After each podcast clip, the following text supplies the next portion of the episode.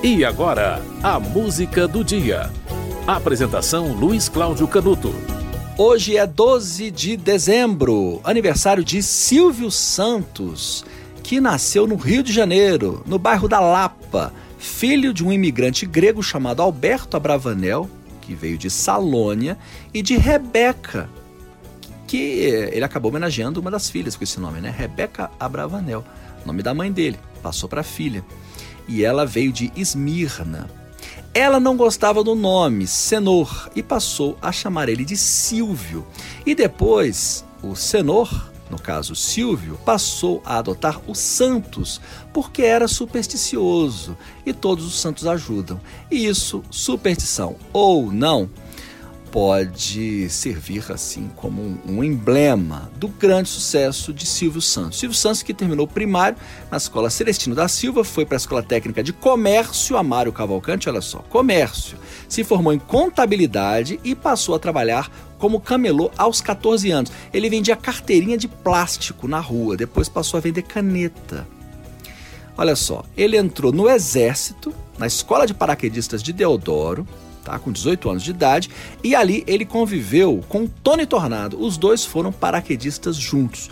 Quando saiu do exército, Silvio Santos foi para a Rádio Tupi, passou num teste, mas mesmo é, trabalhando em rádio, ele nunca deixou o comércio. Ele vendia tudo: tecido, joia, sapato.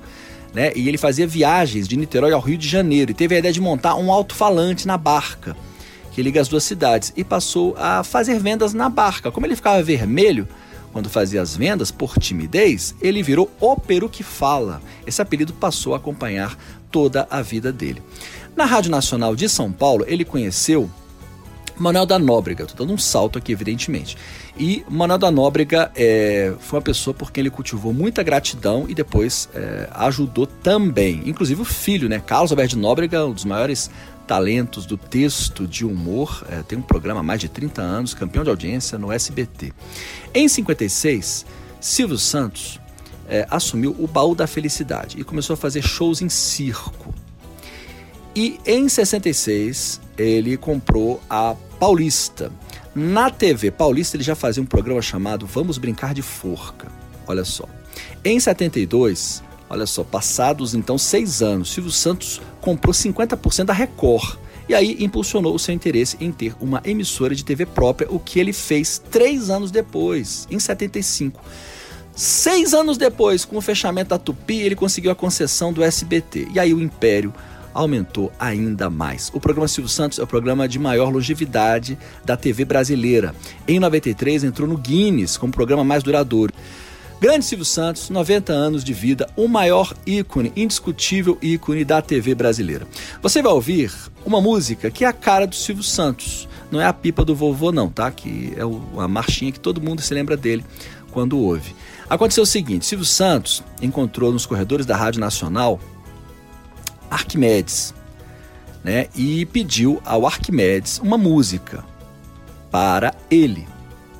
E Arquimedes perguntou: como que a música seria. E Silvio Santos pediu uma música animada. E aí surgiu o tema de abertura do programa Silvio Santos, que toca no início do programa. Esta é a música do dia.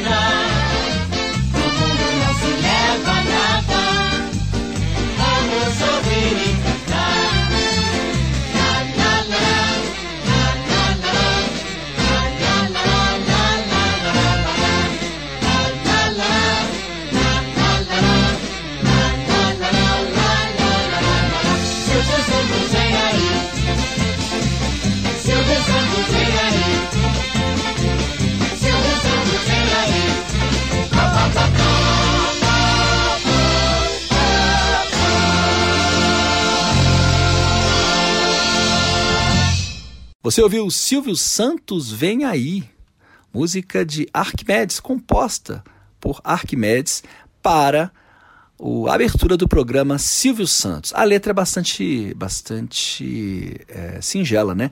Agora é hora de alegria. Vamos sorrir e cantar.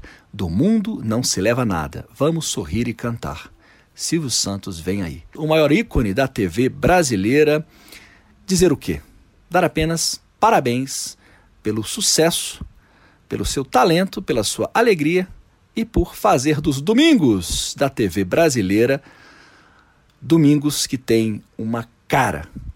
A cara do domingo é a cara do programa Silvio Santos. Assista você ou não. A música do dia volta amanhã.